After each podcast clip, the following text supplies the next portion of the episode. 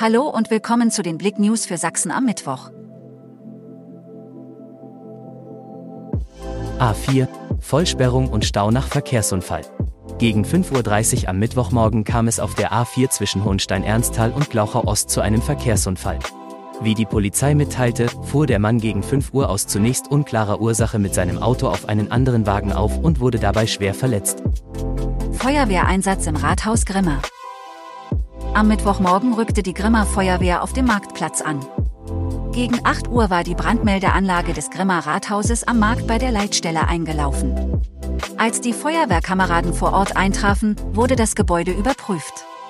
Die Einsatzkräfte konnten aber schnell Entwarnung geben. Seit Februar vermisst, Polizei fahndet nach Frau aus Aue. Die Polizei fahndet nach wie vor nach der 40-jährigen Corinna R. Letztmalig bestand im Februar Kontakt zu Corinna.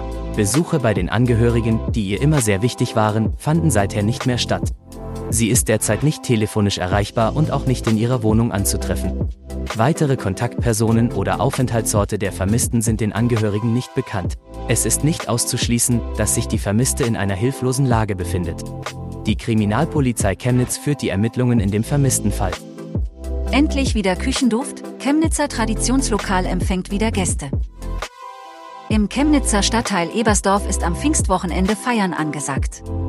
Das beliebte Restaurant zur Scheune eröffnet am Samstag nach monatelanger Schließung wieder. Hinter den Besitzern Ramona und Peter Möbius liegt eine intensive Suche nach Personal.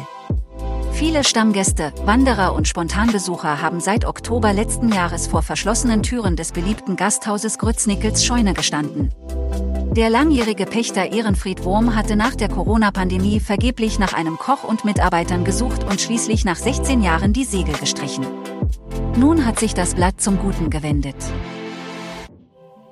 Danke fürs Zuhören. Mehr Themen auf blick.de